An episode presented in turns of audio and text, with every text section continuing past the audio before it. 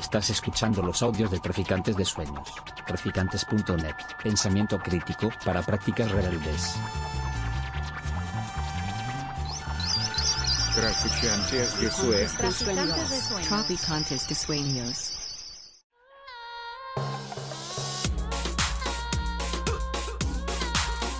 Nociones comunes. Universidad Experimental de Madrid.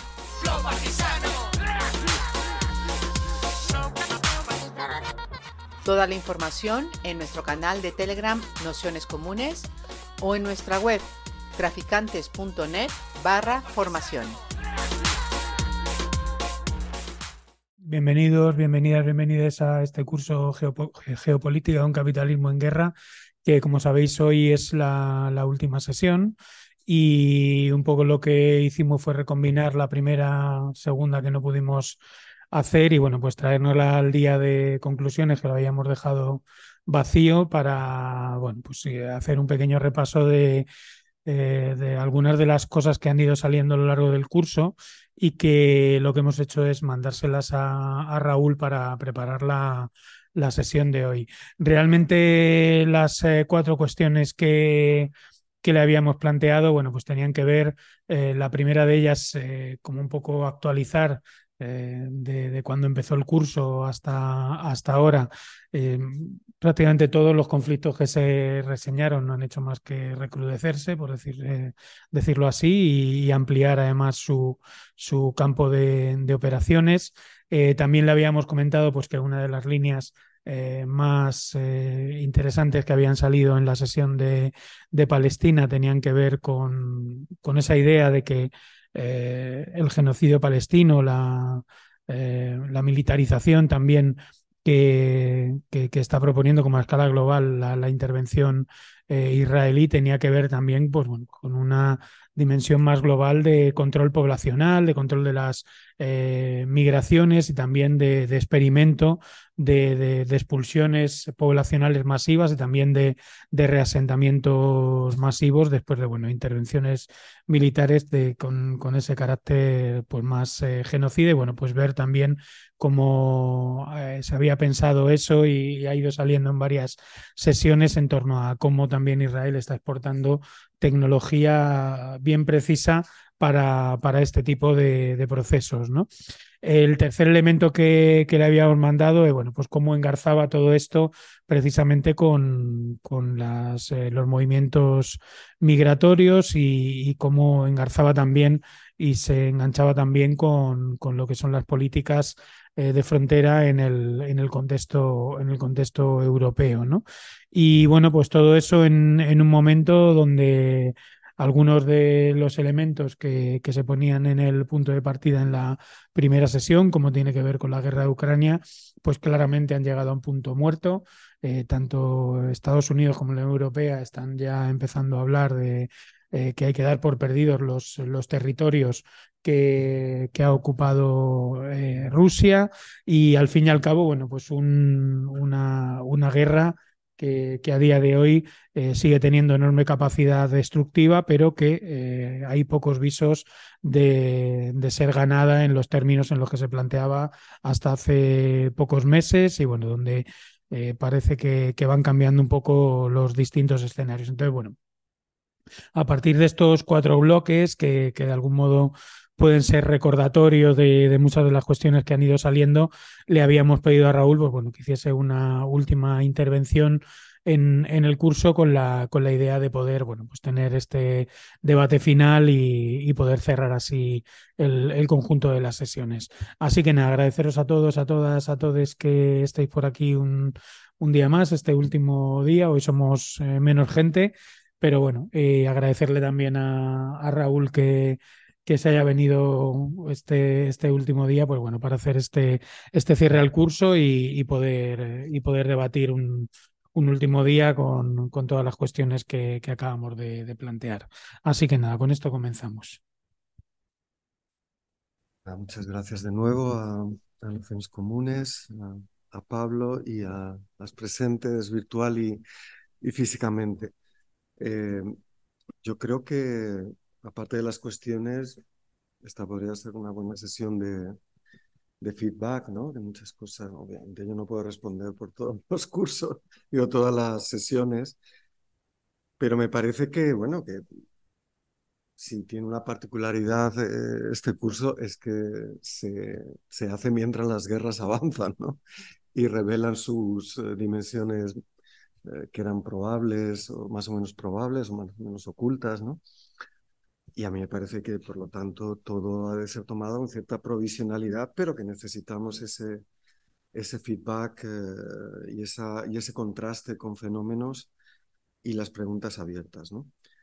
Eh, lo primero que, pese al título del curso, me parece que la evolución de los acontecimientos pone de manifiesto los límites del enfoque geopolítico. ¿no? Eh, digamos que la geopolítica presupone, en cierto modo, que los actores estatales, los grandes actores imperiales y militares eh, controlan la guerra, la usan.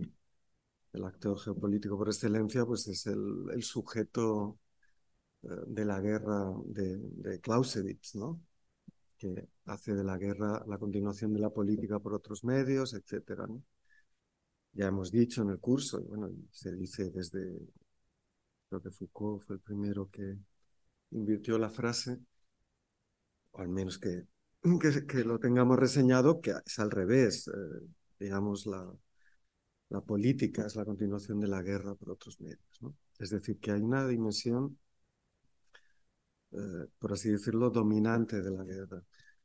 A mí me parece que dos años después de la guerra de Ucrania y, no solo eh, no existen eh, ningún tipo de mediación seria para acabar con ella, sino que eh, se van sumando conflictos cada vez más calientes. ¿no?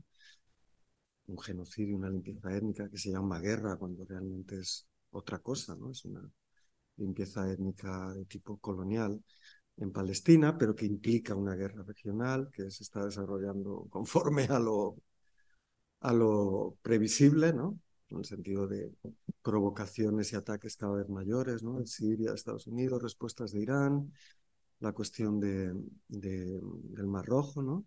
Que implica, pues, una escalada que afectaría a un aliado estrecho de Irán y a un régimen eh, que, que bueno, pues, que tiene características pues, de, de, actor estatal y por lo tanto tiene un ejército, etcétera, y no está mal armado, pero que implicaría además, como ya está implicando, pues unas eh, consecuencias sobre la cadena de suministros globales eh, que incitan precisamente esa dinámica de, mm, de régimen de guerra. Pues bien, eh, la geopolítica mm, por así decirlo, es una especie de ciencia servil, ¿no? De quien quiere explicar eh, todo lo que sucede por la astucia de uno u otro actor, ¿no? A mí me parece que precisamente lo que demuestra son los límites de la geopolítica. Y lo que tenemos que pensar es precisamente cuáles son las relaciones provisionales, ¿no? Porque, insisto, es un work in progress entre Estado, capital y guerra. Fundamentalmente capitalismo en tanto que régimen y guerra, ¿no? Eh, como sabéis, eh, está ese debate, ¿no? Y bueno, pues eh, lo, hemos mencionado, está el debate con Mauricio Lazzarato, que está grabado, que, tuvo lugar aquí, ¿no? Como sabéis, Lazzarato y Aliés, pues prácticamente no es que identifiquen lo que es la máquina abstracta capitalista con la guerra, pero sí, digamos, consideran que es una relación directa la que existe. Allí donde hay capitalismo hay guerra. No hay una frecuencia habitual de guerras, no es un instrumento, eh, con independencia de los efectos de la relación de fuerzas dentro de la relación de capital, que el capital es una relación entre la fuerza de trabajo, las fuerzas del trabajo y las fuerzas del capital. Pese a ello, para estos autores, esa relación es una relación de guerra. Eh, ya hemos comentado que yo pienso que esa es una definición que pretende explicarlo todo, pero que luego, precisamente porque no establece diferencias y no establece un papel eh, activo y subjetivo de las fuerzas del trabajo a la hora de sabotear el esfuerzo de guerra, ¿no? A la hora de desmantelar, a la hora de establecer contrapesos, cuando estamos hablando justamente de, regímenes democráticos liberales, de la propiedad, que, que, nos guste o no, haya mistificación o no, dejan espacios ganados por las relaciones de fuerzas, pero para la protesta, la desobediencia, el sabotaje, ¿no?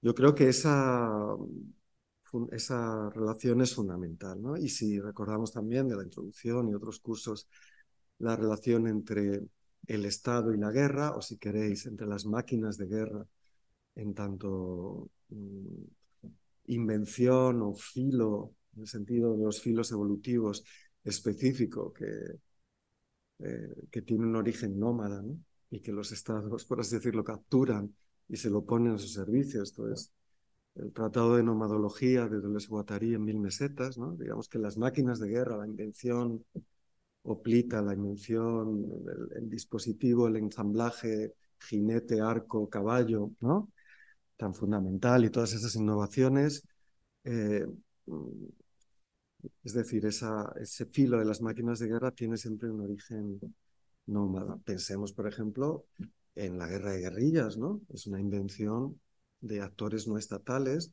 pero que luego pues, ha sido estudiada por el Pentágono. Mucho más recientemente, pues cuando se produjo tanto la insurrección zapatista como la, cinco años después, la revuelta de Seattle, ¿no? pues la RAND Corporation, tan importante en la detección de tendencias ¿no? de creación política institucional no sistémicas o antisistémicas, la RAND Corporation trabaja para el Pentágono, es una especie de subcontrata de cerebros que también ha sido muy importante en la modelización de escenarios de la guerra con Rusia desde el año, desde antes de la guerra civil ucraniana, desde antes del Euromaidán, es decir, que es importante, que es gente que la tienen en cuenta, ¿no? Pues eh, ya hablaba, ¿no? Y dedicó en ese momento un, libro al enjambre, ¿no? Al swarming. Es decir, a una técnica, una máquina de guerra humano-máquina eh, que permite, pues, eh, hacer un enjambre, ¿no? Es decir, que puntos no conectados y sin un control central, a través de mecanismos de transmisión de información, son capaces de converger de manera disruptiva y de manera súbita y concentrar la fuerza en un punto. En este caso, pues era la cumbre de, en el caso de Seattle, la cumbre de la OMC. En el caso de los zapatistas, pues la, la, la digamos, la toma de San Cristóbal de las Casas, pero luego toda la guerrilla electrónica, si la queremos llamar, que desde algún lugar de la selva lacandona o desde un una conexión con una serie de, de ordenadores, pues lanzaban todos los mensajes actualizando en el 1994, es decir, cuando todavía hasta poca gente tenía internet, ¿no? Pero sí, pues en las universidades, en Estados Unidos sobre todo, etcétera, ¿no? Esas son invenciones de máquinas de guerra que luego la propia internet, ¿no? Eh, la podemos concebir eh, en su diseño Precisamente es un, es un paper de, de, de la RAND Corporation, ahora no recuerdo la fecha, que es una red que es capaz de, en, en, en el caso de un conflicto nuclear, ¿no? Una red que es capaz de eh, reconstruirse a partir de sus fragmentos, es decir, que no tiene un nodo central. Ese es el modelo ARPANET, que es la base de la arquitectura de Internet, y estaba pensado como una máquina bélica. ¿no? Eh, es decir, esa relación es fundamental. Lo que se trata de, pensar es hasta qué punto justamente eh, la máquina de guerra, en tanto que precisamente una máquina eh, que se alimenta del régimen de guerra y se alimenta de la militarización de la producción y se alimenta también de lo que podríamos llamar con un anglicismo, la weaponization, es decir, la conversión en arma de cualquier tipo de máquinas, ¿no? Es decir, los móviles, que pueden ser un sistema de información ¿no? para ejércitos, ¿no? de dónde se encuentra tal o cual, como software que dependiendo del uso puede ser software militar o software de uso civil, ¿no? Pero todo es, tiene ese invest. Puede ser para la paz, entre comillas, o si queréis para la vigilancia y el trabajo, o para la guerra, ¿no? Eh, ese fenómeno totalmente generalizado en la medida en que la guerra se convierte en un control digital a distancia de operadores analógicos y digitales, ¿no? desde la guerra de drones a un pelotón que se adentra. ¿eh? Esa gente, por ejemplo, que el otro día, esos agentes israelíes que entraron en un hospital, obviamente esos agentes están conectados con observadores que les decían ahora, etcétera, y con todo tipo de escenas de situación para que la operación fuera perfecta, el control de drones, eh, los misiles que tira eh, Rusia sobre las instalaciones, las instalaciones energéticas en Kiev, ¿no? Forman parte de una misma. Entonces, a lo que, a lo que vamos es la producción, entendida como la conjunción de fuerzas de trabajo y máquinas productivas, ¿no? tiende a la superioridad de una digitalización y al mismo tiempo esa digitalización permite convertir a todo el conjunto de las fuerzas productivas, es decir, máquinas, por simplificar, ¿eh? máquinas, instrumentos, técnicas y personas, cerebros, en máquina de guerra en función de una especie de switch. Eso significa que las relaciones más o menos tradicionales entre, entre eso, Estado, guerra, capitalismo, se hacen absolutamente más inestables y absolutamente más, eh, ¿cómo decirlo?, que generan efectos irreversibles, ¿no? ¿Por qué? Pues porque el potencial eh, destructivo de, del conjunto de la producción puesto en movilización total es absoluto, no hacen falta armas nucleares.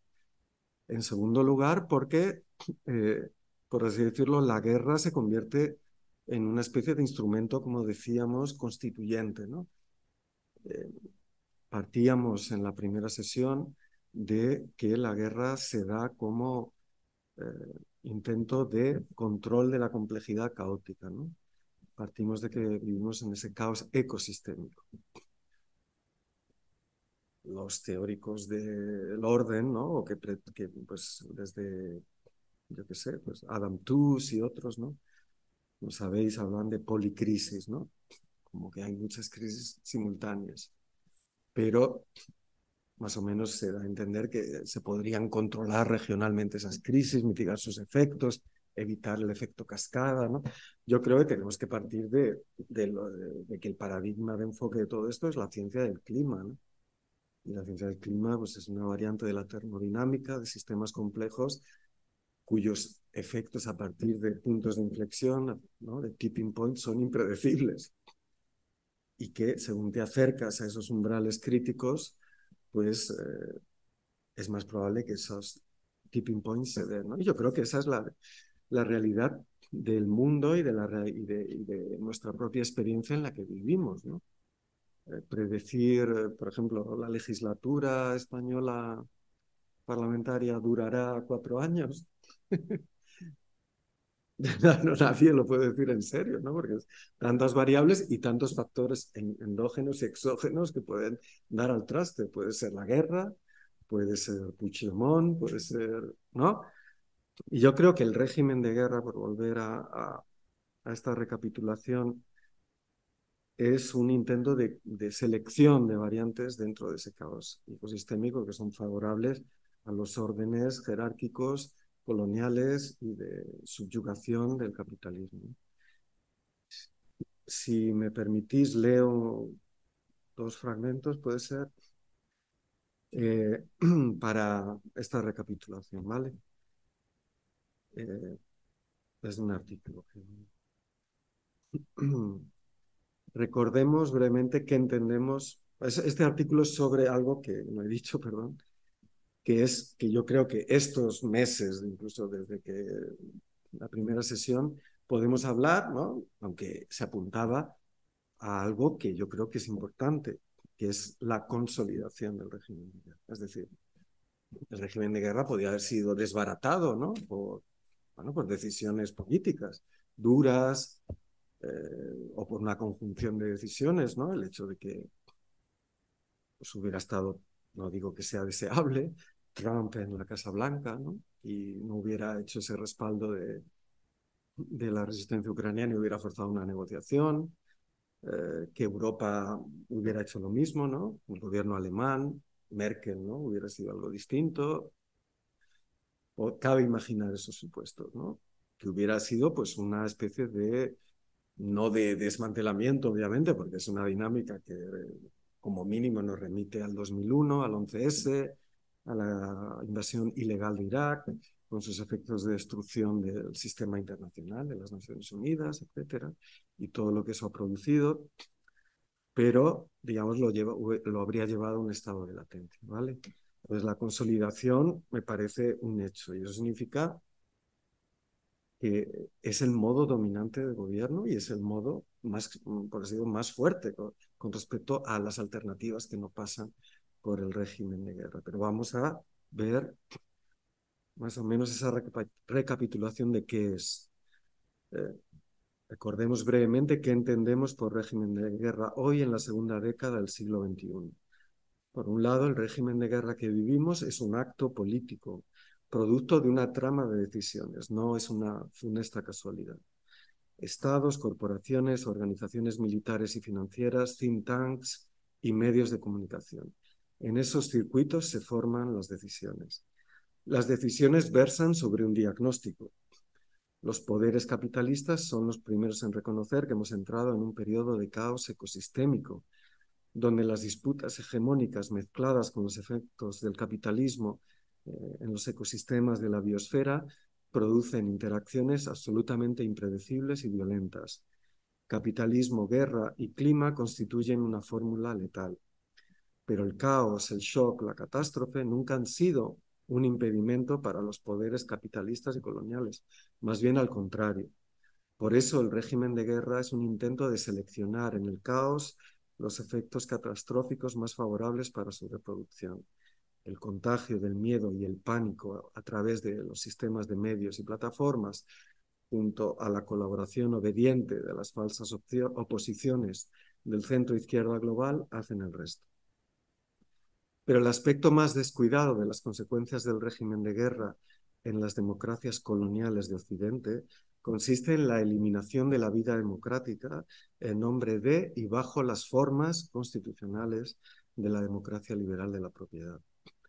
Cuando se introduce la guerra y la necesidad bélica en la vida política doméstica, cuando la relación amigo-enemigo domina los conflictos sociales y políticos, creando un círculo vicioso entre amenaza interior y exterior, la democracia y la lucha de las clases subalternas se ven amenazadas de muerte. Y como decíamos, esto ya es un hecho, un hecho incontestable. Bueno, eh, ¿queréis, Leo, por, por qué entrando Ucrania? Ucrania es la guerra que no termina. Lo único que sucede y sucederá es que se verá cubierta de otras guerras aún peores. Por otra parte, llamar guerra al genocidio en Palestina es incorrecto desde el punto de vista del derecho internacional, puesto que no hay dos estados en conflicto, pero es absolutamente riguroso desde el punto de vista de la realidad. Un conflicto asimétrico y colonial donde un estado de colonos ha caído en manos de fascistas que abogan por, comillas, la solución final del problema palestino. El Mar Rojo y Líbano son los otros epicentros de la guerra regional que en cuestión de semanas o meses se generalizará a todo Oriente Medio. El Sahel africano, mientras tanto, vive en una guerra infinita, con altos y bajos de muerte y destrucción, que está unida por grandes circuitos de energía, materias primas, extracción, tráfico de personas, violaciones y asesinatos de mujeres y minorías de género y robo de tierras y recursos y venta de armas. Y aquí pues una afirmación discutible, pero que la vivimos ya en la Tercera Guerra Mundial, en su preludio siniestro. Solo un sistema inmunitario político zombie puede en la conciencia política negar lo que está ocurriendo y lo que está por llegar. Las especies radiactivas del fascismo proliferan y eliminan a sus competidores en este ecosistema global de la guerra. Sería un poco la, la recapitulación. Pero aquí insisto, para mí los problemas es justamente que la consolidación del régimen de guerra implica la eliminación progresiva de la vida democrática como capacidad de protesta y libertad de acción, y por supuesto realidad efectiva y jurisprudencial de, de las libertades democráticas, pero que también hay esa dimensión de guerra ordenadora. Yo creo que aquí hay dos cuestiones que me gustaría que discutiéramos también al hilo de las cuatro que habían salido en el resumen, ¿no?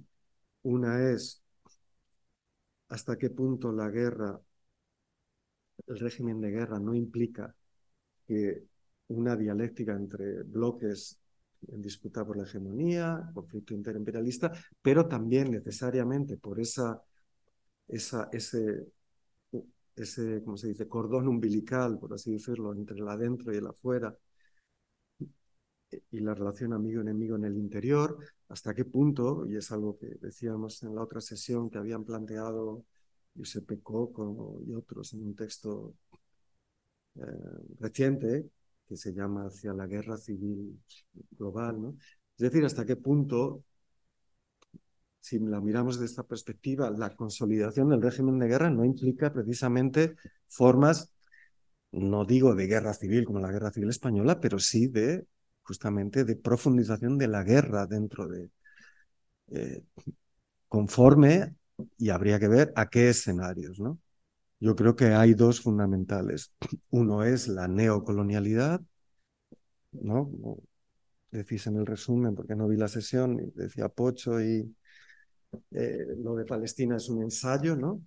De gestión de los efectos del caos ecosistémico con respecto a poblaciones a poblaciones del sur, eh, desplazamientos masivos, internamiento, eh, bantustanes, limpieza étnica, genocidio.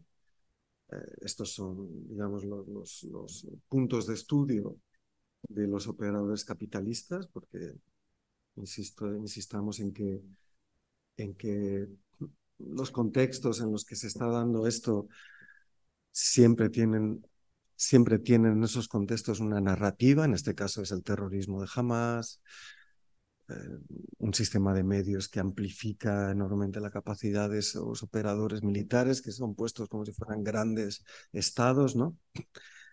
Eh, y la necesidad de combatir un enemigo que es ubicuo, ¿no? Y por eso tienen que destruir toda Gaza, ¿no? Porque se esconden hospitales.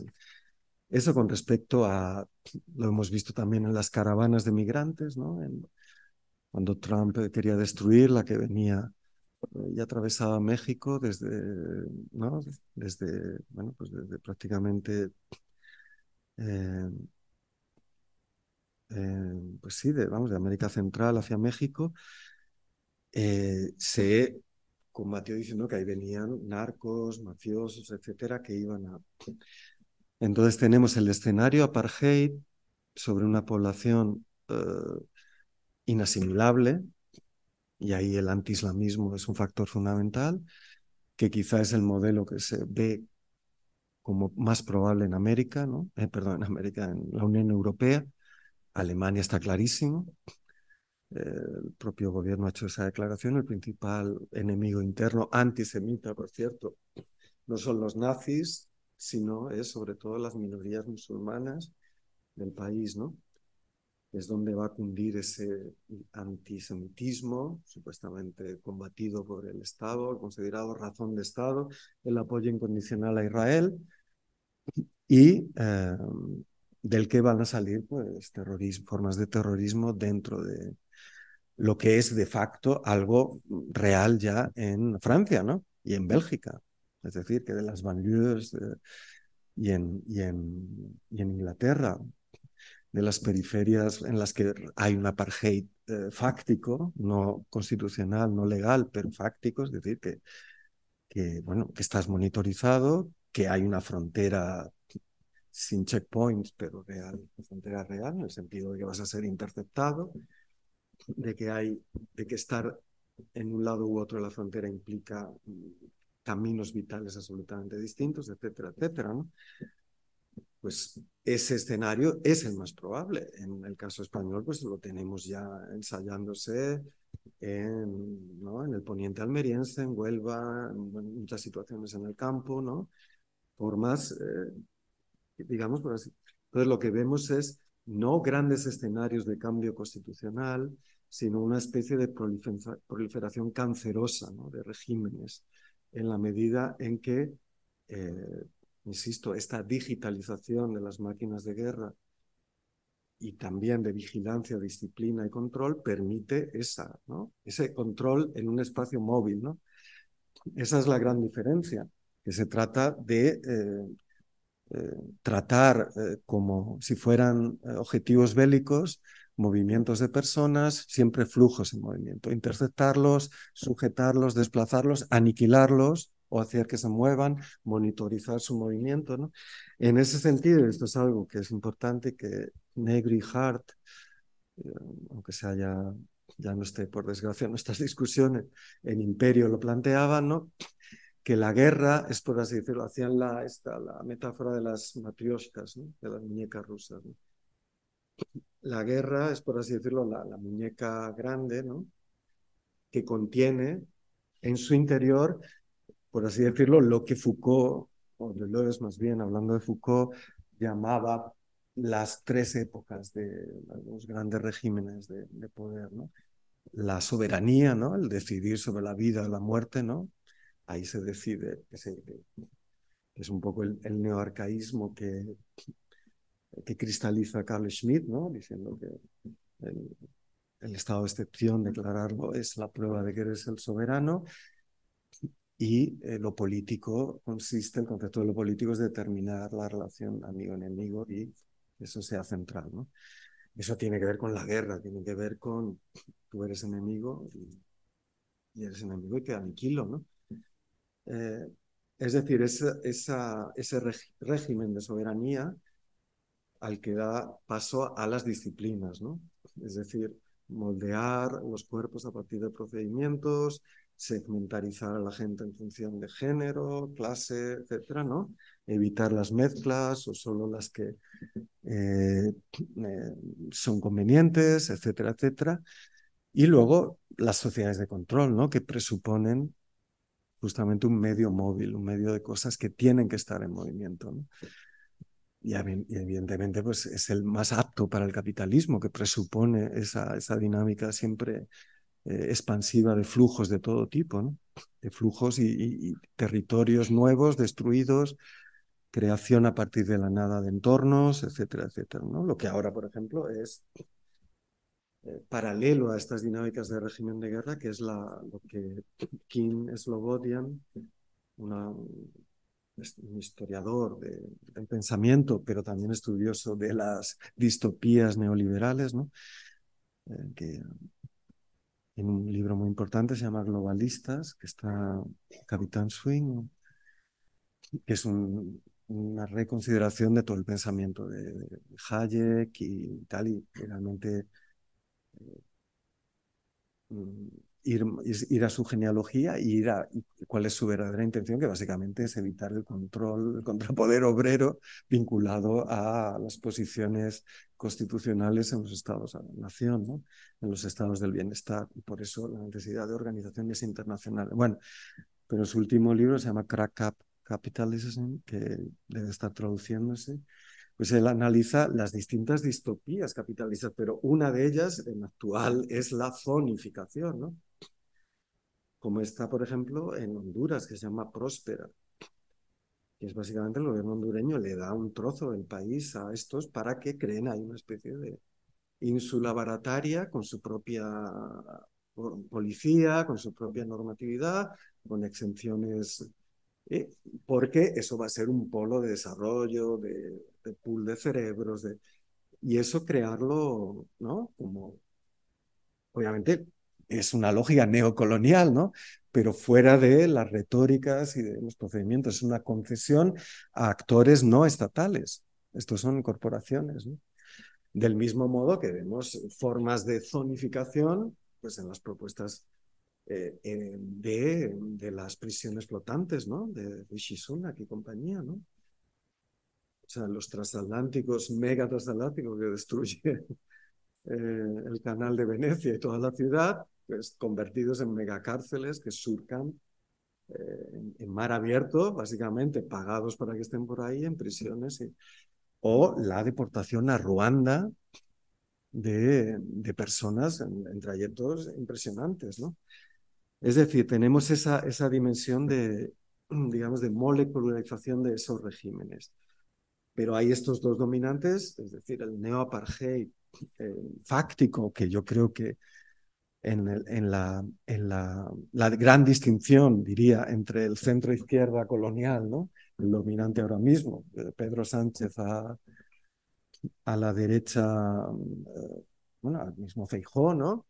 exportado a, a la situación europea que se decide este año, a las derechas explícitamente racistas o derechas extremas derechas, es precisamente el nivel de constitucionalización o el nivel de formalización jurídica de esto, porque el centro izquierda lo practica sin problema alguno. Lo que pasa es que quiere mantener eh, el viejo edificio ¿no? constitucional y, la referencia a las Naciones Unidas. Las otras derechas quieren, ¿no? quieren decir, bueno, esto de los derechos humanos es una ida de olla porque realmente este planeta necesita, necesitamos defendernos de esta gente, esa neosalvajización del sur global, ¿no?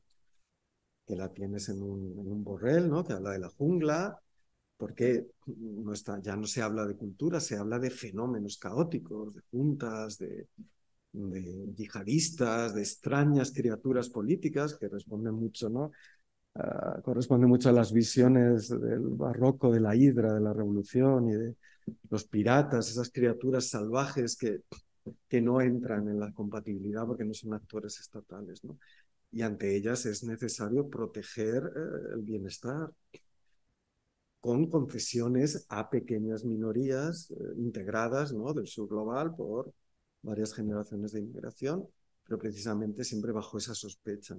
Ahí tenemos ya esa dualidad que es la base de una declinación de derechos diferenciales, eh, que es el apartheid, derechos eh, derechos eh, básicos, derechos de movilidad, derechos de expresión, derechos salariales, derechos de todo tipo. Y otro régimen que yo creo que es el, que en este caso, pues Ecuador, lo que están intentando hacer también en Colombia con Petro, ¿no? Es el estado de seguridad.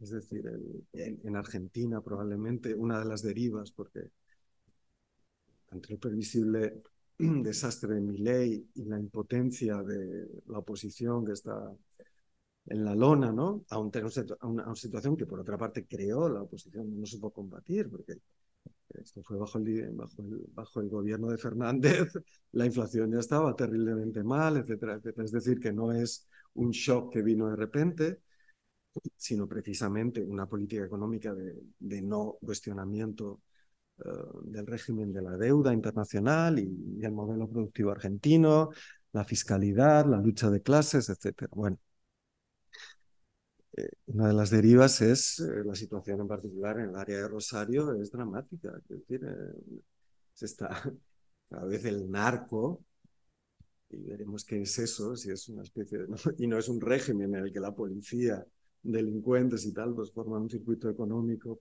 y penal completamente eh, que se retroalimenta, ¿no?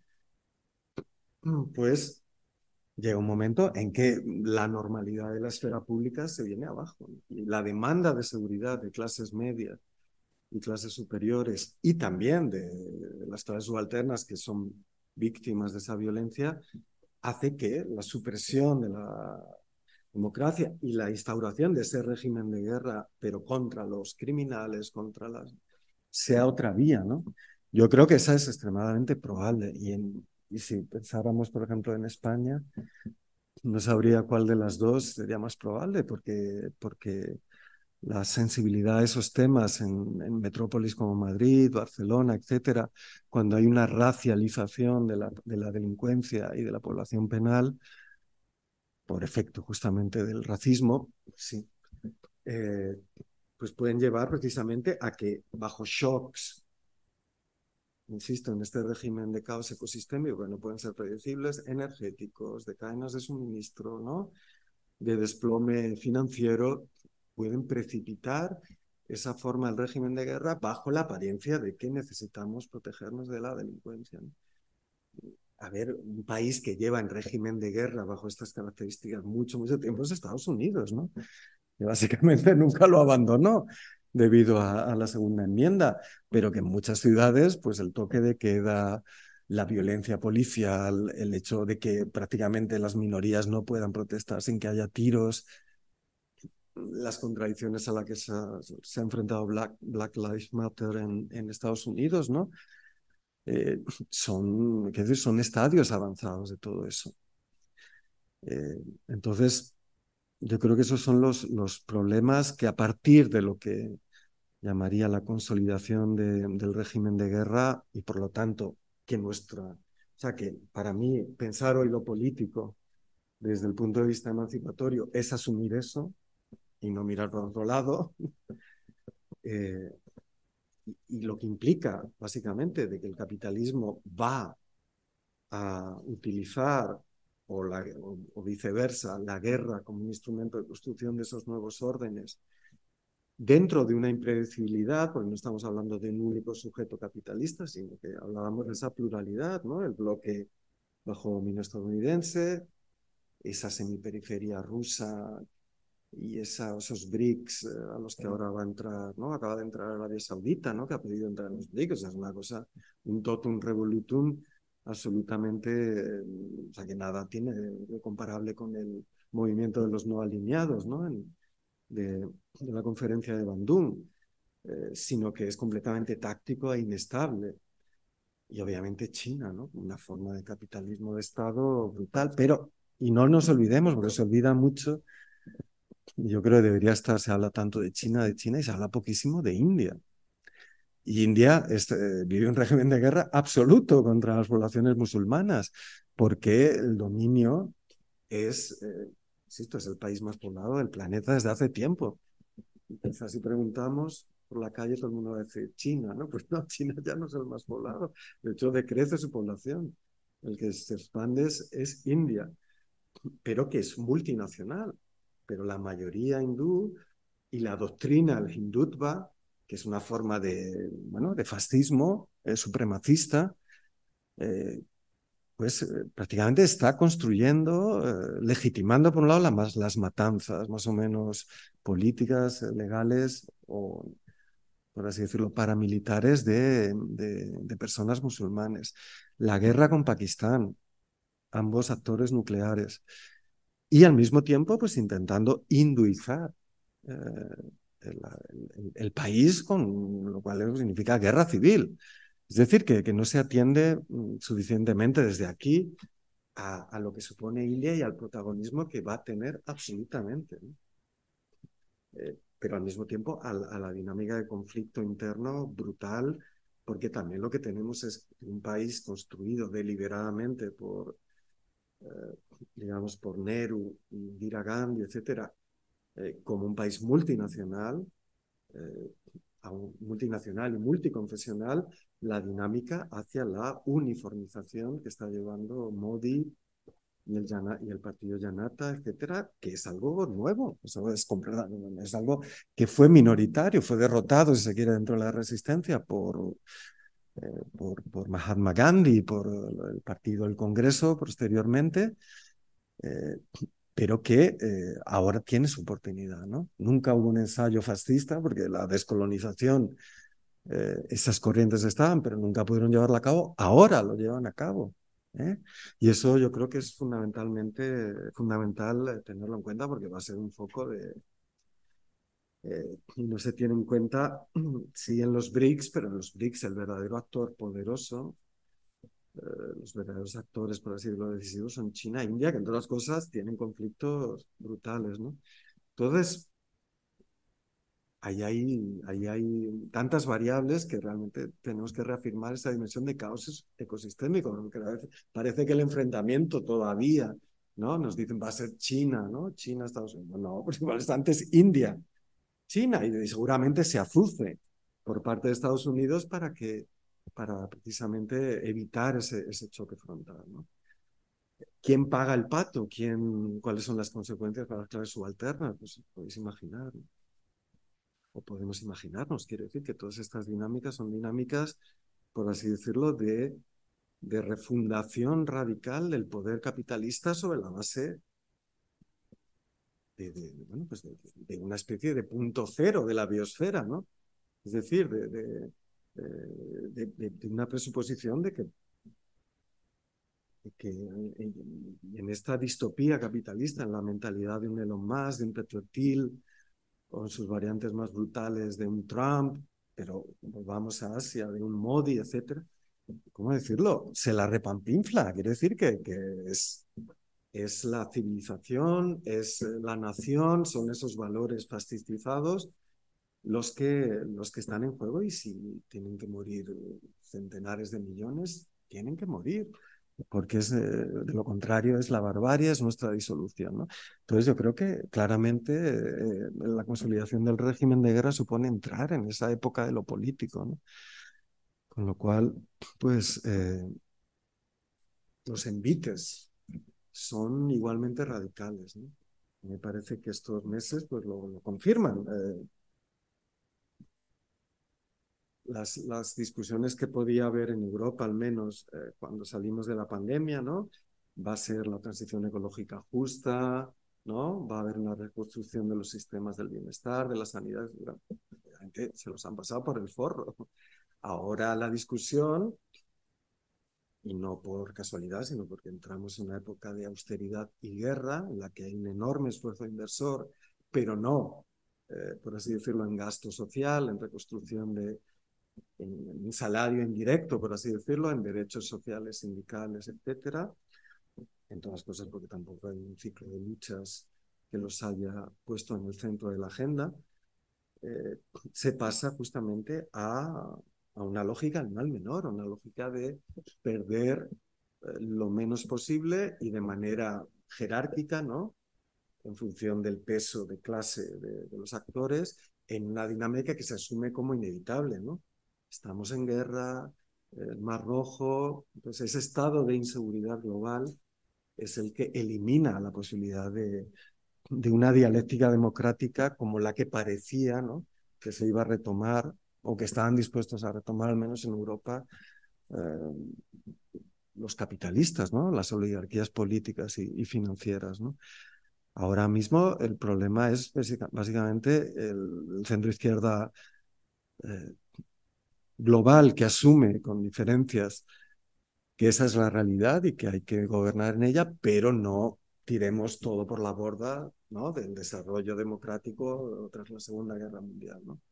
las Naciones Unidas, eh, el sistema internacional, eh, los límites a la soberanía, mm, la diplomacia como elemento importante, ¿no?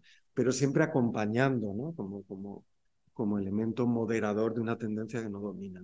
Mientras que lo que vemos es un laboratorio subjetivo y político en la que tienes fascistas, genocidas y, y formas más moderadas de derecha extrema en las que se asume apologéticamente y se desea estas tendencias eh, de guerra y, de, de, régimen de guerra como elemento refundador, ¿no? como elemento constituyente, ¿no? un elemento constituyente. Tenemos que aprovechar esta oportunidad para crear un nuevo comienzo o en la lógica que cada vez se impone más, o en la retórica, perdón, que cada vez más se impone más en Occidente, que es de decadencia. tenemos que parar o revertir la decadencia de Occidente, demográfica, productiva, etcétera, y esto es la guerra. ¿no? En el caso europeo, esta es la, narrativa dominante, que yo la veo que cada vez más, y nadie piensa, joder, pero si esto era lo mismo que decían en los años 20 y 30, ¿no? Que todo el mundo hablaba de Spengler, Spengler, que es un tochazo enorme, fue un bestseller, etcétera, etcétera, ¿no? Y vuelve. La decadencia de Occidente parece que la, la palabra decadencia, ¿no? que es un elemento eh, que siempre va acompañado de, de, la respuesta más o menos fascista, protofascista, de la vamos a evitar, ¿no? Hay que resurgir, reconquista, renacimiento, refundación, ¿no? Podríamos plantear hasta qué punto sí que hay una diferencia entre los no sé, no he leído el libro de Miguel Urbán, que está con esa, los neotrumpismos, los trumpismos y todo eso. de lo que he podido hablar con él y tal, pues obviamente él piensa que no tenemos que tenemos que dejar de focalizarnos en la cuestión del fascismo como ese coco que siempre está ahí, no porque sean menos malos, sino porque son diferentes, ¿no? Bueno, eh, yo creo que eh, yo creo que eh, lo que vemos precisamente es una matriz, ¿no? Igual que en los años 20 se hablaba de revolución conservadora, ¿no? Y de ahí tienes eh, pues, el fascismo italiano, tienes uh, la gran evolución y mutación que tuvo el Partido Nacional Socialista Alemán, de pasar de ser un grupo de Hitler y cuatro verdaderos zumbados eh, y asesinos y delincuentes, es decir, gente que estaba en la delincuencia, ¿no? contra la propiedad, etcétera, a sucesivas mutaciones de adaptabilidad y aceptabilidad. Pero también tenías el, los nacional revolucionarios, Junger, etcétera, los rojipardos, ¿no? El, los que hacían una interpretación anticapitalista del antisemitismo, y hay una selección de variantes, una especie de, ¿no? de ecosistema en la que básicamente a partir de final de los años 20, en el caso alemán, las las grandes eh, corporaciones, ¿no? A través de intermediarios, como por ejemplo este eh, Hugenberg, ¿no? Que era el gran jefe de la, de la prensa y, y, manager de la, de la siderurgia, eh, básicamente es el que saca a Hitler de la crisis que tiene con la estabilización de la República de Weimar y el que hace intermediario con la gran industria. Entonces ahí se selecciona esa variable. Ahora parece que fue un destino, no, no fue un destino, fue una batalla y fue una selección de variables. Entonces lo que tenemos hoy es precisamente esa matriz en la que hay muchas variables que se están probando. Pues no tiene sentido decir bien el fascismo en el sentido estricto de la palabra. Son variables de, de, por así decirlo, de respuesta en el caso occidental a esa supuesta decadencia y de reafirmación de los rasgos que son comunes a todas las extremas derechas, ¿no? Colonialidad, eh, obviamente racismo, eh, patriarcado, eh, guerra, pasión de la guerra, enamoramiento de las máquinas de guerra, nacionalismo, formas de antisemitismo y sobre todo anticomunismo. Y entonces, a partir de ahí, pues tienes un montón de combinaciones, de neoarcaísmos, de mezclas, etcétera. Pero ese es un laboratorio que está haciéndose. ¿no? Todavía no tenemos un régimen de ese tipo consolidado en Occidente, pero cada vez este año es, es decisivo. Porque si eh, tenemos una victoria de la alianza eh, del sector favorable a pactos como aquí Pepe Vox en la Comisión Europea, en el Europarlamento, con las fuerzas de extrema derecha, pues eso obviamente repercutirá también en coaliciones estables, ¿no? En Francia, pues un pacto nacional de Le Pen y Macron, o del que sustituya a Macron, que se abre a eso, que puede ser Darmanin, etc.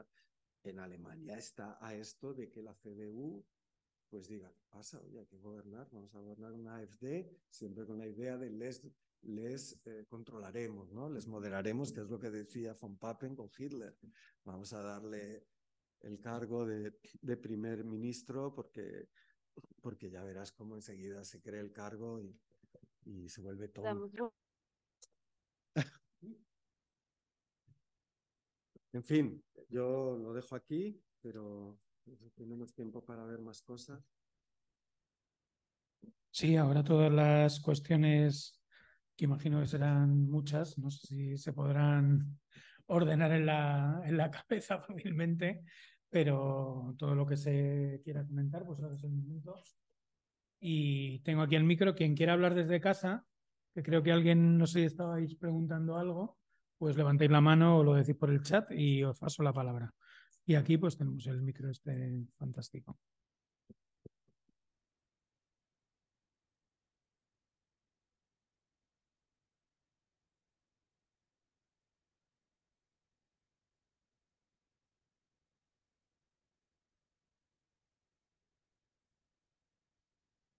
Yo, yo, si no, yo sigo. ¿eh? Sí, sí, espera, si paso el.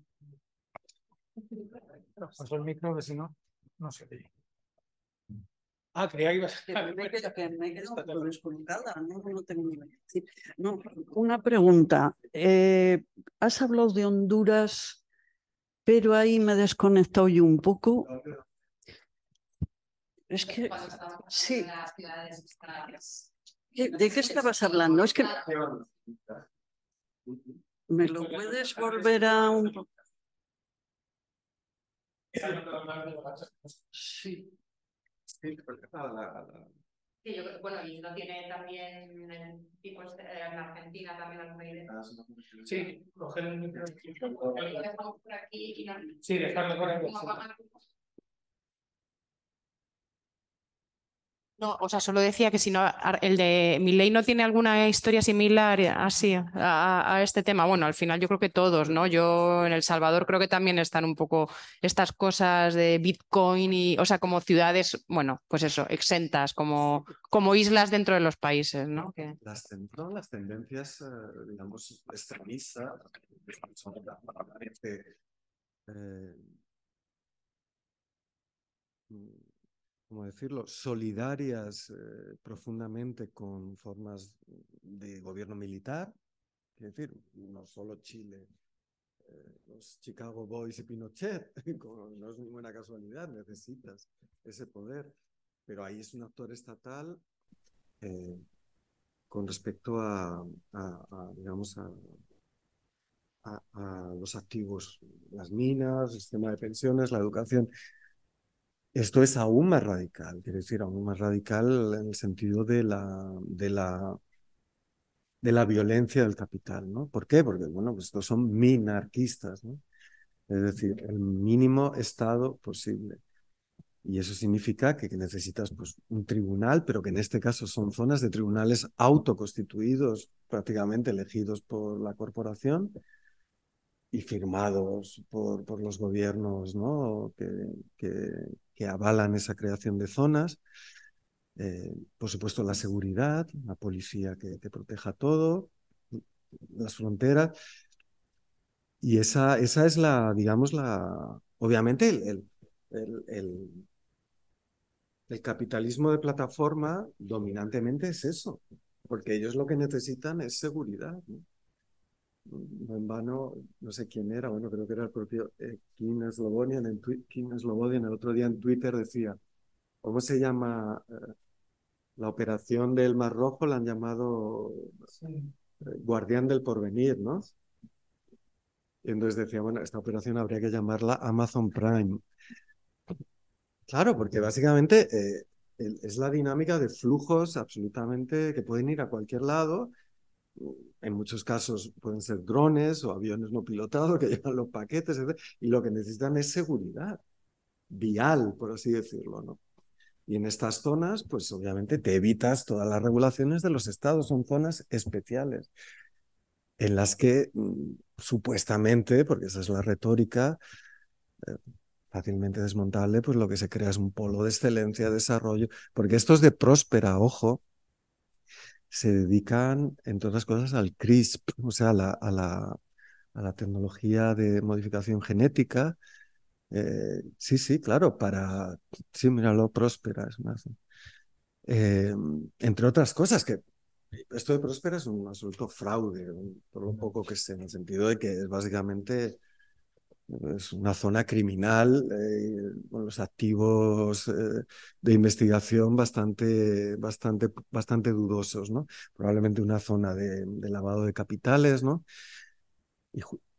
Y, y, otro elemento justamente es la eh, que en estas distopías o utopías de- del capitalismo de plataforma es la independencia del circuito monetario con respecto a cualquier control político. Y de ahí, por supuesto, el blockchain, es decir, eh, las monedas, las monedas, eh, moneda- monedas encriptadas, sistemas de encriptación, que implican precisamente pues, la, la, la- la apropiación de la, de la- de la capacidad de crédito por parte de las propias corporaciones. Acordaos que hace ya años, cuando antes de entrar en su decadencia, Mark Zuckerberg intentó crear una moneda en Facebook, que enseguida le pusieron firme. Pero pocos años después, pues vemos que Bukele ha, puesto el Tesoro Nacional en Bitcoin. ¿Verdad que es flipante? Cuando es directamente, o sea, jugado al bingo, mucho peor. Eh, es decir, que decimos, no, están locos, no puede suceder. Bueno, pues mi ley ha sucedido, ¿no?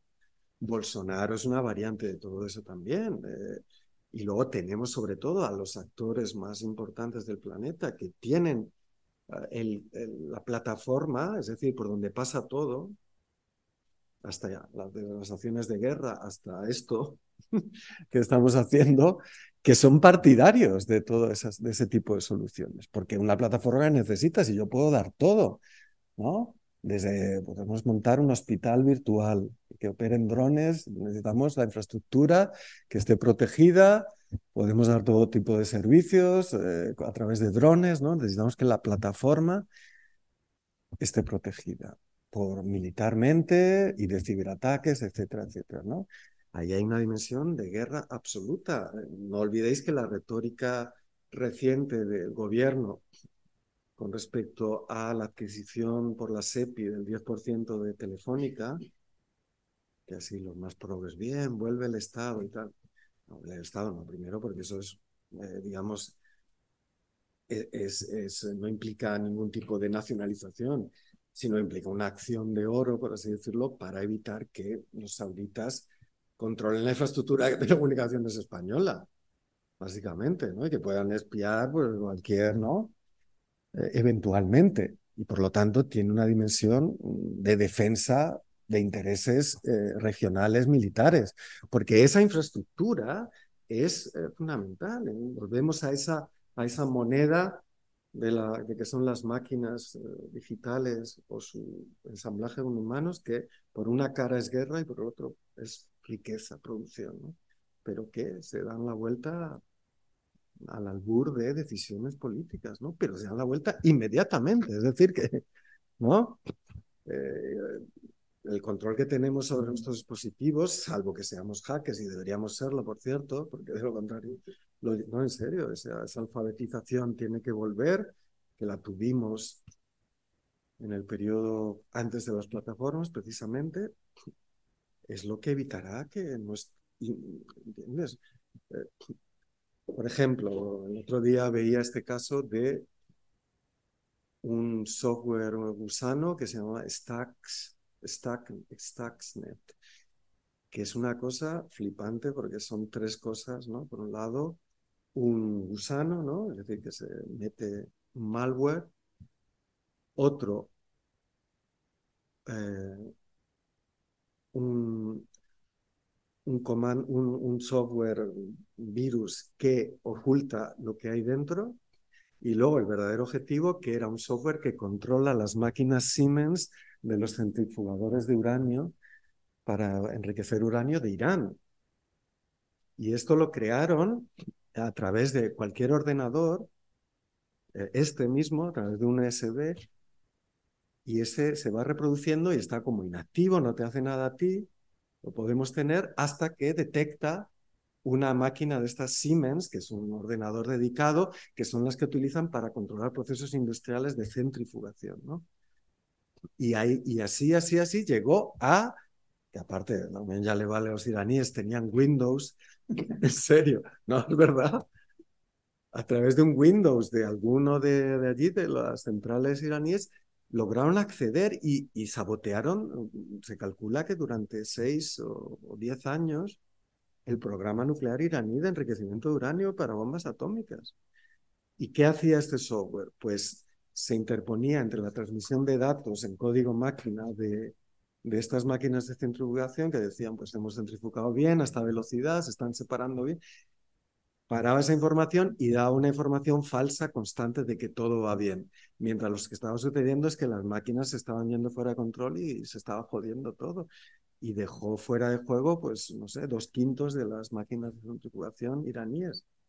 Y eso fue una operación conjunta, probablemente, porque no hay certeza, estadounidense-iraní. Y ese, eh, para llegar allí, pasó por todos nuestros, digo, como un ejemplo de, porque no, lo, no eran capaces de notarlo. El virus lo descubrió un, un, hacker que trabajaba para una empresa antivirus bielorrusa. Y dijo, este, este no le conozco. Y lo analizó y vio que era, tenía esas tres cosas, pero que llevaba años. Eh, en fin, es, es, la ciberguerra, etcétera, pero que implica la participación de todo y la conversión de, de instrumentos pacíficos en armas eh, omnipresentes y al mismo tiempo la respuesta ofensiva de quien quiere defenderse de eso que nos identifica como vectores bélicos, ¿no?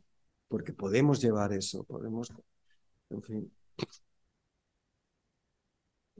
Sí. Sí, porque está encendido. Vale. Ahora, ¿no? Sí. Pues yo te quería preguntar por, en este contexto ¿no? de régimen de guerra, ¿qué papel o credibilidad pueden tener los organismos internacionales, porque comentabas en la otra sesión y en esta, pues que Europa ha perdido ¿no? Con todo su poder, eh, su lugar estratégico y también esa, no sé si superioridad moral de defensor de los derechos humanos y demás, y que ahora su papel está mucho más relegado, ¿no? Y que hay otros países como pues eh, India, China, eh, tomando esa posición, ese poder, ¿no? Y no sé cómo, pues, en Naciones Unidas, eh, a lo mejor durante cierto tiempo tuvo cierto prestigio, al menos yo lo siento así, ¿no? Con lo, pues las convenciones de la ONU, los comités de la ONU, luego también por otro lado el Comité eh, Penal Internacional, como que parecía que podían hacer cierta justicia o, o, tener cierta capacidad, ¿no? De mantener el orden y la defensa de los derechos humanos.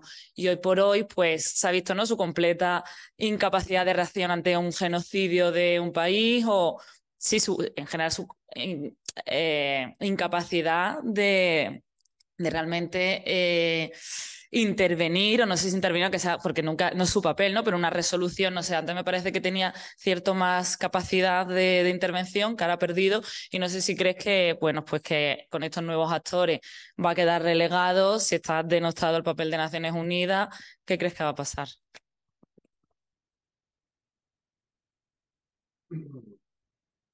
Mi previsión es que de guerra implica que hay dos varas de medir, la del amigo y la del enemigo. Es decir, que, que, lo que se revela en esta situación es que precisamente el orden internacional era justo y necesario mientras convenía a los actores dominantes que lo habían creado. Pero al mismo tiempo tenemos que ver que mmm, nunca ha funcionado. ¿no? ¿Por qué? Pues porque recordemos que el modelo de, de, Naciones Unidas pues es el modelo de Estado universal de Kelsen, es decir, la supresión del derecho de guerra, eh, la absoluta imperio de un derecho puramente eh, positivo eh, de la Declaración de Derechos Humanos, es la constitución de todos los países, ¿no? con variaciones no hay derecho de guerra, la soberanía es limitada y lo que hay es una policía universal. Ese es el modelo de Naciones Unidas, ¿no? Lo que pasa es que, lo, crearon los vencedores y se reservaron el derecho de veto en Consejo de Seguridad y desde entonces ha explicado por qué ha habido conflictos como el de Corea, ¿no? Afganistán, etcétera, y porque ahí no ha intervenido la ONU, pero sí ha intervenido en Somalia, en Yugoslavia, ¿no?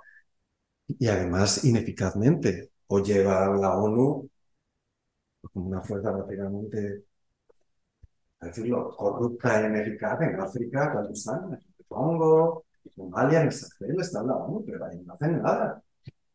Si alguien, bueno, porque no tienen medio, no hay dotación, porque no cuesta. Hace poco Antonio Gutiérrez, Gutiérrez decía que es necesario refundar el sistema internacional, conociendo en su propia experiencia. Ojo, pero aquí tenemos relaciones, las relaciones clásicas, ¿no? Que explican eh, el carácter, ¿cómo decirlo? Viciado desde el inicio del sistema internacional, ¿no? Que la relación entre, vamos a decirlo, lex, ¿no? Jus, perdón, sea, el derecho, la potestas, la capacidad de, valer materialmente, democrática, se supone, la autoridad, la autoritas de una institución y luego la realidad de, lo que es el, poder de mando. el imperio, que es la protesta, es que es un gobierno eh, legítimamente eh, elegido que no tiene ni a su población armada, ni un ejército y una policía que le apoye, pues un gobierno de papel, ¿no? Eh, y esa es un poco la posición ahora mismo de Antonio Gutiérrez de cualquier. Ahora bien, lo que vemos es precisamente un intento de, eh, ¿cómo decirlo?, de, de revalidación, una reconstrucción por parte de actores del sur, ¿no? El caso de la Corte Internacional de Justicia, pero estamos viendo al mismo tiempo por dónde se pasan las resoluciones de, de la Corte Internacional de Justicia hasta la propia Unión Europea, Estados Unidos, que recordemos es una institución de Naciones Unidas, ¿eh? que no es un tratado internacional separado de los estados, es, es, es, por lo tanto, pues por todos los al mismo tiempo que hay un... Es como si, ¿no? Como si estuviéramos, pues, estuvieran tirando cada uno de un, miembro de, la criatura, ¿no? Del sistema internacional. Unos del brazo, pero... Y obviamente unos con legitimidad, porque lo quieren hacer valer, otros para tener en su poder y que no opere, porque a veces es Estados Unidos, fundador, se reunió en San Francisco, Naciones Unidas, tiene la sede, obviamente en cualquier momento Trump puede utilizar, básicamente les corta la luz, ¿eh? les corta el internet, le hace que la, central operativa de Naciones Unidas, pero ya lo lleva haciendo años, décadas de infrafinanciación, no paga sus contribuciones Estados Unidos. Y ya se va, se río su cara cuando en la guerra, en la guerra de Irak, lo de la destrucción masiva, que fue Colin Powell a mostrar pruebas absolutamente de risa falsas, ¿no? De los supuestos, eh, ¿no? Después, pues, los crímenes de Irak no, no admitido eh, ni, el, el Tribunal Internacional de Crímenes de Guerra, ni nada por el estilo, en fin. Yo creo que el sistema internacional existía por porque existía ese tipo de violencia. Sí, ahora mismo es víctima de esa, esa fragmentación que se llama multipolar bajo el régimen de guerra. Entonces, mientras siga vigente, es importante utilizarlo, pero no cabe esperar que de la autoritas de, de, los actos de derecho desde que, por cierto son vinculantes, los de la Corte Internacional se vaya a traducir en santuarios a Israel y por el estilo, ¿no? Por lo tanto, eso es, ¿no? Eh, un signo positivo de, de, la Agencia del Sur, pero un tiempo desolador de que no hay mediación judicial, no hay un Estado de Derecho bajo ningún concepto ya más. Y que por lo tanto la, la, la ilusión que se dio en los años 90 tras la caída del muro ¿no? la guerra de Yugoslavia, los señores de la guerra de, África, de África, de África Oriental, etcétera, eh, Somalia, etcétera. Eh, bueno, Milosevic fue juzgado, ¿no? Pues claro, se parecía, las limpiezas étnicas se pagan. No, aquellos eran unos parias. La Federación Yugoslava eh, que se fragmentó en una guerra civil y pues quien pierde paga el pato, ¿no? Cuando se trata de Israel, eh, o se trata de, de, de, este, de Erdogan, pues, realmente es un aliado de la OTAN. Puede masacrar a kurdos, puede hacer todo lo que quiera, o, o, o Al-Assad, ¿no? En Siria, es un protegido de Irán y, y Rusia, y por más que gasea su población, ahí sigue, ¿no?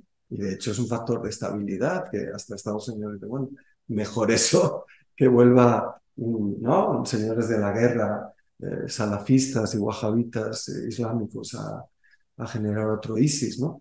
Es decir, que, que lo que no existía y fracasó, que era la sociedad de naciones, que era una especie de actualización de, del sistema de Westfalia, ¿no? De tratados entre estados soberanos, fracasó rotundamente y lo que lo ha sustituido ha servido mientras había una bipolaridad.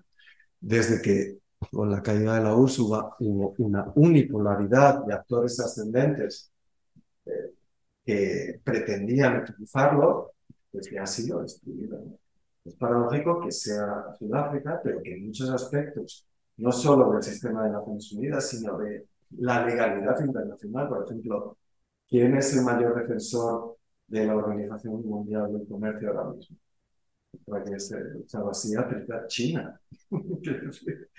¿Por qué? Porque hemos entrado en una fragmentación regional del mercado mundial, de las cadenas de suministro, el shoring, y esa utopía de la circulación absoluta y de protección de las mercancías ya no existe.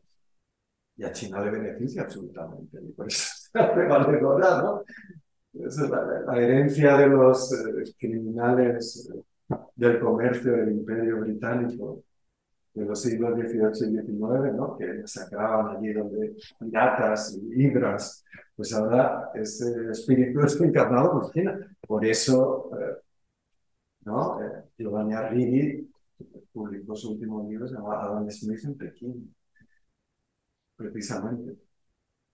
Entonces yo, para resumir la, respuesta, yo creo que lo que se están usando son los girones de un sistema en los que se busca legitimidad para iniciativas de contraste, pero que ya no es un sistema, vamos a llamarlo, de administración de justicia y de jurisdicción en el que quepa confiar, básicamente, como es Naciones Unidas, ¿cómo se ejecutaría el auto de la Corte Internacional? Pues una misión de la ONU que vaya a él y diga, este, este está incumpliendo, este sigue con la limpieza de étnica. Eso volviera al tribunal que dice, ah, no habéis cumplido, pues venga, órdenes de detención, procesamiento. Es que no va a suceder eso, o quizás sucede, pero el nivel de tensión será... Entonces, hay aspectos positivos. Si me preguntas personalmente, me parece súper positivo la iniciativa de Sudáfrica, que hay que seguir mientras esos tribunales y el sistema internacional siga vigente. Pero, ¿cómo decirlo? Es construcción de legitimidad, es construcción de agencia transnacional desde el sur, pero no cabe esperar que Naciones Unidas vaya a porque por desgracia, el Consejo de Seguridad manda y, y se veta mutuamente. Es que lo de Ucrania, ¿cuál ha sido el papel de Gutiérrez? Pues parecía al del Papa. Lamentaciones morales. Es un líder espiritual. El secretario general se supone que es el, el, el secretario general el que preside la Asamblea, la Asamblea General de la ONU y el que está presidiendo el Consejo de Seguridad. Es incapaz de tener esa, sobre todo lo que está perdiendo Gutiérrez, porque el imperio, ¿no? Por esa no lo tenía, la protesta sí al ser secretario, pero está perdiendo autoridad. ¿no? Que cuando tú esgrimes un poder y se viene en tu cara, tu autoridad se ve mermada, ¿no? Igual del mismo modo que la autoridad del Papa Francisco, por más que está Yolanda Díaz, hacerse la foto, dos veces dos veces está muy mermada, porque, porque acordaos lo que era antes Juan Pablo II, ¿no? Bueno, que fue a Polonia y eso fue un palazo importantísimo para la caída de la, de la URSS, etc. Y por desgracia Francisco no. Es un actor muy débil, que tiene que ver también con el proceso global del catolicismo en países de, ¿no? en América Latina, en África, en Europa, en España. En Reserva Católica, recientemente, creo que era el PRIS, tiene peso. Ninguno. Hay cosas positivas y negativas, pero ya no es esa agencia. Entonces, yo creo que habría que pensar más bien en términos de Gutiérrez, ¿no? ¿Cómo reconstruir ese sistema internacional? Pero ese sistema internacional, por desgracia, necesita imperio, necesita una fuerza de interposición. ¿Cómo vas a hacer respetar un acuerdo sobre Ucrania? Una fuerza de interposición, ¿no? Como Chipre, como Corea. Claro. Eso, pues ahora mismo es posible. que sería la solución en Palestina, porque tú no vas a poner a esas máquinas de guerra a nadie. ¿eh? Puede haber mil acuerdos que se los pasan por el foro. ¿no? Pues, hace falta esa fuerza en la eh, pero también como elemento puramente disuasorio. ¿no? Que acompañe que es una política de vigilancia y de sociedad civil y de tratados, etc. necesitas el imperio, ¿no? necesitas a los generales del sistema internacional. Y eso, pues, nadie confía en que el ejército sudafricano pueda hacer eso, nadie confía en que China pueda decir, bueno, si venga, mandamos a nuestros generales a Palestina, claro, no lo queremos que haya militares eh, chinos en Occidente ni para nada, ni Ucrania ni nada. Se trata de evitar a toda costa eso y de esa manera se prolonga la, el conflicto hasta, hasta que pues ya es completamente irracional, ¿no? Palestina, desde el 48, pues Ucrania claramente, más allá de salidas catastróficas, pues es una guerra de desgaste porque comentabais en las preguntas de, sobre, a partir de las sesiones, es un conflicto en el que ya se quiere Occidente abandonar a Ucrania, pero eso no es el fin, porque luego los ucranianos deben querer, ¿no? De, los ucranianos del oeste, por así decirlo, deben querer asumir que pierden esa, ¿no? Y sobre todo que lo que hablábamos siempre, que la retórica de guerra, la práctica de la guerra, ha construido una extrema derecha prácticamente hegemónica. Y esa gente pues no va a quedarse quieta ante una derrota. Y los efectos de la derrota siempre sabemos cuáles son. Profundizar en el resentimiento, en la, en, la, puñalada por la espalda y crear una generación que está armada, que ya ha pasado por las armas de un fascismo mucho más legítimo, ucraniano específicamente. Del mismo modo que se está creando otro en Rusia básicamente pues podemos pensar que tenemos un año o dos en la eventualidad de una tregua impuesta, porque le digan, ¿no? Como decía Borrell el otro día, quieren terminar la guerra de Ucrania, es muy fácil. Dejamos de enviar armas y se acaba. Reconocía por un lado que, que solo sigue por la ayuda occidental y que al mismo tiempo separaría, se desplomarían los frentes. El frente, el frente de defensa ucraniano. Pero ¿eso qué significa? Significa, pues, que, significa que es una tregua hasta la próxima, porque el proceso sería precisamente con ese territorio ucraniano mermado por la, la entrada oficial u oficiosa en el comando unificado de la OTAN y la preparación del siguiente choque, eh, de características ampliadas. Eh, entonces, obviamente, lo que se, ¿Y qué se perdería? se perdería en la narrativa de defensa de la democracia o del derecho ¿Por qué? Porque si se negocia, se pasa de las declaraciones altisonantes, ¿no? Cuando al principio jamás abandonaremos Ucrania, hasta el último hombre. La Unión Europea lo va a dar todo y pasamos a reconocer que habéis perdido, etcétera, y que, bueno, lo de Crimea ni hablar, recuperarla y se pierde todo el Donbass, ¿no? Eso es el desplome total de esa narrativa. Ya pasamos a una narrativa de seguridad y puramente civilizatoria. Porque ya la siguiente es eh, un conflicto con la OTAN. Por lo tanto, eh, conflicto que inmediatamente se extiende, porque es el artículo 5. Un miembro de la OTAN es agredido, todos los demás actúan solidariamente. Entonces, bueno, creo que no sé si desde casa hay alguna pregunta, que todas las hemos hecho desde aquí. No sé si quienes quedáis por ahí.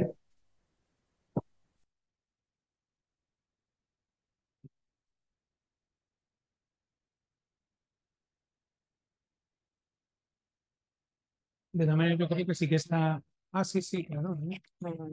Que como, o sea, como es humano comparar, o sea, está, yo todo el rato vuelvo, ¿no? Al momento del auge de los fascismos. Bueno, primero, Sociedad de Naciones es un fracaso, después surge otra cosa, o sea, un poco por encontrar, bueno, esto, o sea, esto es es cíclico, ¿no? Y ahora vamos hacia, o sea, es como imparable, ¿no? Hay una dinámica imparable hacia, hacia una realidad de, fascismo.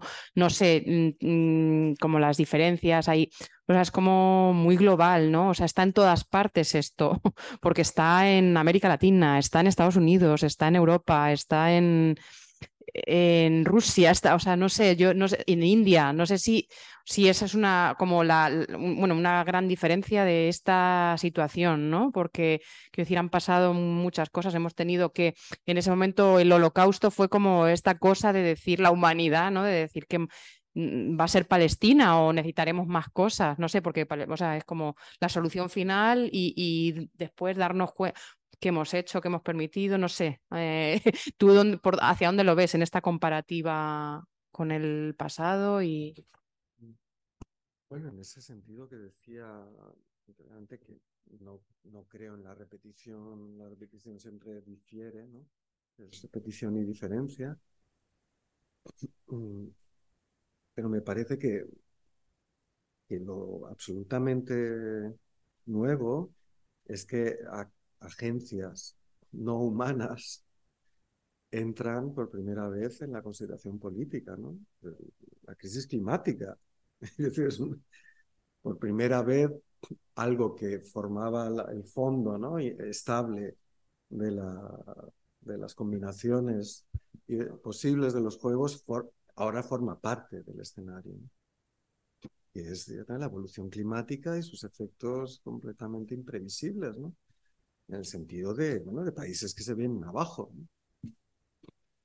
Y esas interacciones eh, nucleares en el sentido metafórico y no metafórico, eh, es decir, de, destrucción profunda de la materia política y social que supone cuando tienes una guerra, una crisis climática y, y, una lucha colonial por los recursos, como en África, ¿no? O sea, eh, y una debilidad eh, de los estados eh, histórica, ¿no? ¿Qué supone eso en términos de, pues básicamente, de, millones de personas que van a ver su suelo, que ya lo están viendo, completamente impracticable, ¿no? que el territorio sobre el que podrían ejercer cierto control contiene materias primas básicas para la transición energética, ¿no? Desde tierras raras a, uranio en Níger, eh, eh, que lo ha perdido Francia, que lo necesita absolutamente y lo pagaba a un precio irrisorio, ¿no? Y tras el golpe el gobierno lo ha puesto, pues creo que era, no sé, una relación de, pocos euros el kilo de uranio al precio actual que es 200. Como sabéis, Francia depende totalmente del nuclear hasta el punto de que ha hecho que lo consideren energía verde en, los planes de reconstrucción y resiliencia. ¿no? Eh, pues cuando tienes eso, eh, yo digo que aquí estamos, pero si estuviéramos en África, que deberíamos estar de vez en cuando, pues ves que lo que nos espera es terrible, porque en todas las ecuaciones salimos perdiendo porque hay destrucción de las entidades estatales, de lo que tenían de la politi, ¿no? O sea, eh, tribunales, ejército, fronteras, hospitales, etcétera, una difuminación absoluta porque tienes fenómenos de desplazamiento de población enorme, destrucción de suelo, porque no solo eh, la erosión, sino que también porque por la guerra se abandona tanto el suelo que luego ya se ha perdido. Eh, hambre, crisis alimentaria que además se añade a los shocks globales por el precio de los fertilizantes, de la guerra, etcétera, etcétera. Es decir, tienes unas, unas interacciones que, eh, que evidentemente son producto de la guerra, llevan a la guerra y además producen una selección de alternativas políticas.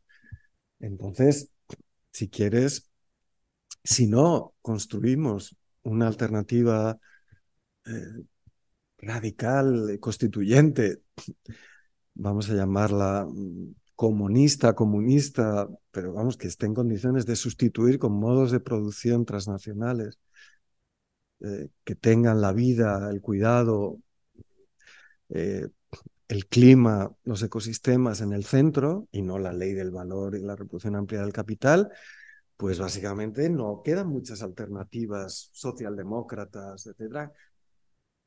Y si lo son, pues serán, eh, ¿cómo decirlo?, extremadamente hipócritas, extremadamente, porque lo que defenderán son privilegios en el norte global sobre la base de esas guerras y masacres y genocidios que se están dando en el sur, ¿no?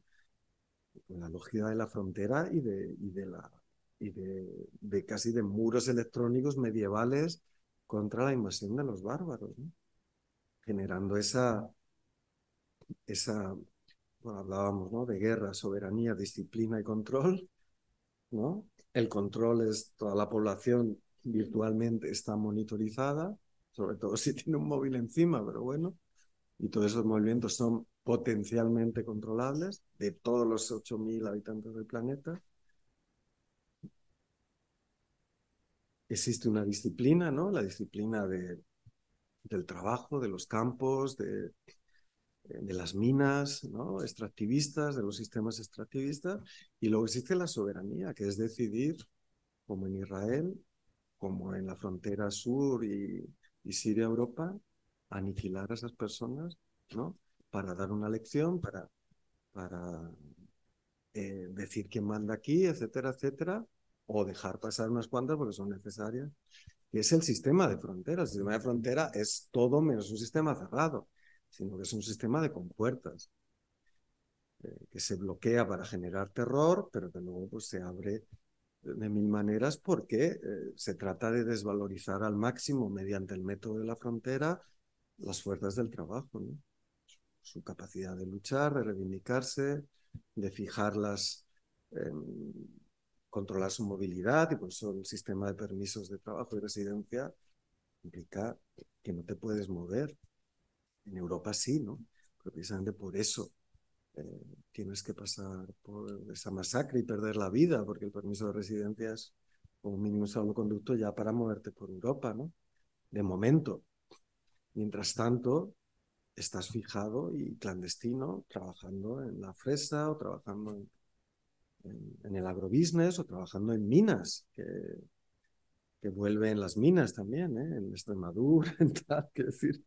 Por eso la, la geografía de este régimen de guerra eh, es, perdonad, porque hay gente que le molesta, es como cancerosa, ¿no? Es decir, presenta todo tipo de formaciones arcaicas eh, contiguamente, ¿no? Feudalismo, capitalismo, mina, campo de concentración, resort, wellness, todo al lado del otro, pero a partir de fronteras muy claras, ¿no? En ese sentido, pues veis el, las, en Cisjordania, ¿no? Pues esas maravillosas urbanizaciones de colonos, ¿no? maravillosas, ¿no? Que ves ahí el Monte de los Olivos o lo que haga falta, separadas por unos muros donde tienes, pues, el infierno en la tierra, ¿no? Y, pero nada, pocos metros. Y donde la gente, pues, para ir a comprar el pan o ir al médico, pasa tres o cuatro checkpoints en lo que sería un camino de aquí a Tocha, ¿no? O menos. Mientras que los otros tienen un sistema de libre movilidad porque hay una frontera. Entonces, las carreteras son de colonos. Tú no puedes ir a esas carreteras. Entonces, si tienes seguridad, vas conduciendo, vas hablando de las cosas normales de la vida, pero el infierno al, al, otro lado, ¿no? Pues ese es el modelo. En ese sentido, lo que decían Pocho y tal, de, del carácter anticipador y modelizador de, del experimento israelí, me, me, parece que claramente se va, se va a eso. Eh, no necesariamente con la construcción del muro físico, pero con muros electrónicos, muros, fronteras de todo tipo en la propia ciudad y entre territorios, ¿no? Y yo creo que esos son los, los modelos a, los que se va, pero además dentro de una dimensión, insisto, en la que los, los efectos impredecibles, los efectos, vamos a llamarlo catastróficos, ¿no? Todavía no ha sucedido, pero ¿qué va a pasar cuando suceda? por ejemplo, que se usan armas nucleares. Tácticas. Porque en la lógica del, del conflicto del conflicto en Ucrania, y eso todos los teóricos realistas, Marsheimer y tal, es decir, que dicen lo que hay, eh, advierten que desde hace mucho tiempo vamos, desde yo creo los años 2000, la revisión de la doctrina de defensa nacional rusa sobre armas nucleares dice jamás las usaremos ofensivamente.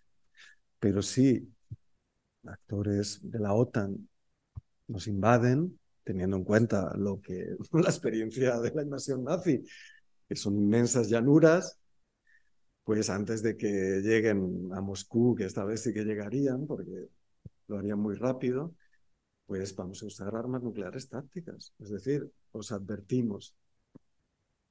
¿Qué significa armas nucleares tácticas?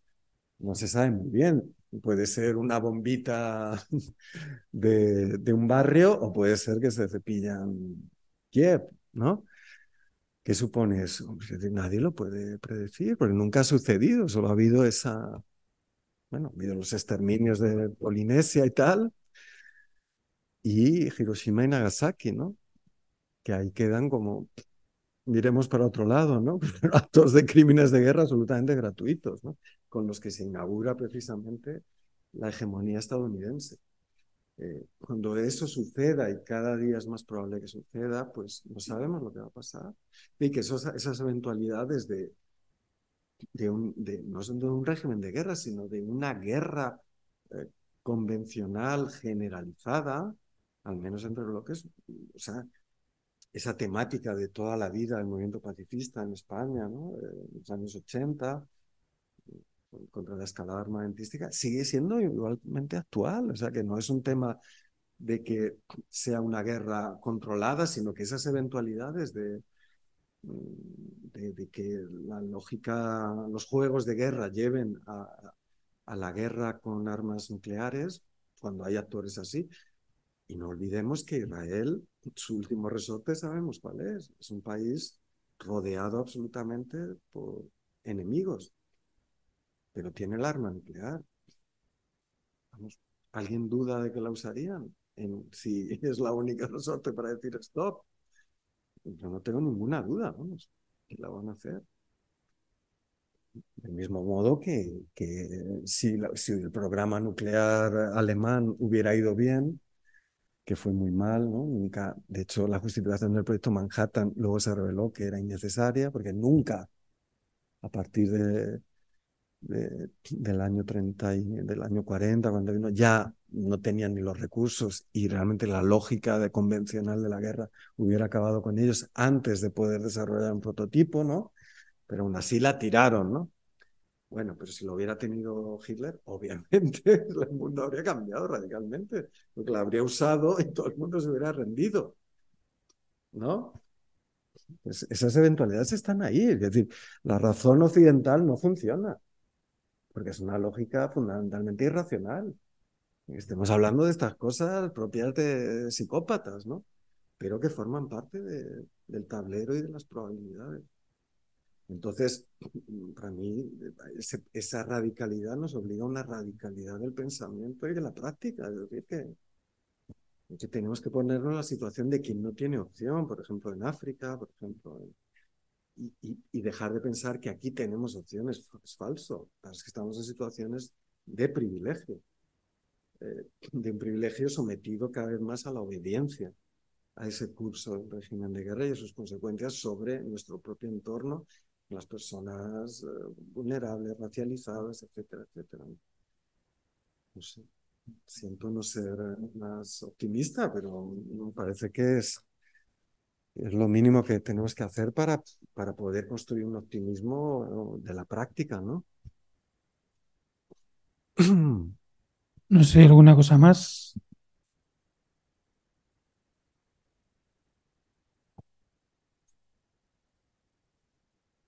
Yo no sé qué era porque me quedo sin móvil. Las nueve menos cinco. Vale.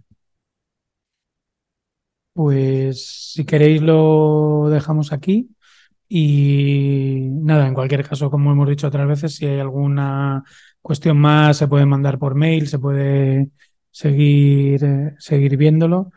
Y, nada, pero lo que es el curso acabaríamos hoy y daros las gracias porque con los cambios de fecha, pues ha habido gente que ya nos ha advertido que hoy ya lo tenía comprometido desde hacía tiempo, pero eh, las distintas gripes, COVID y, demás que han afectado a más de la mitad de la población, pues nos han afectado también en el, en el curso. Y bueno, en cualquier caso, mandaremos el, el audio. Bueno, yo he ido mirando en el móvil algunas referencias también para ir eh, poniéndolas.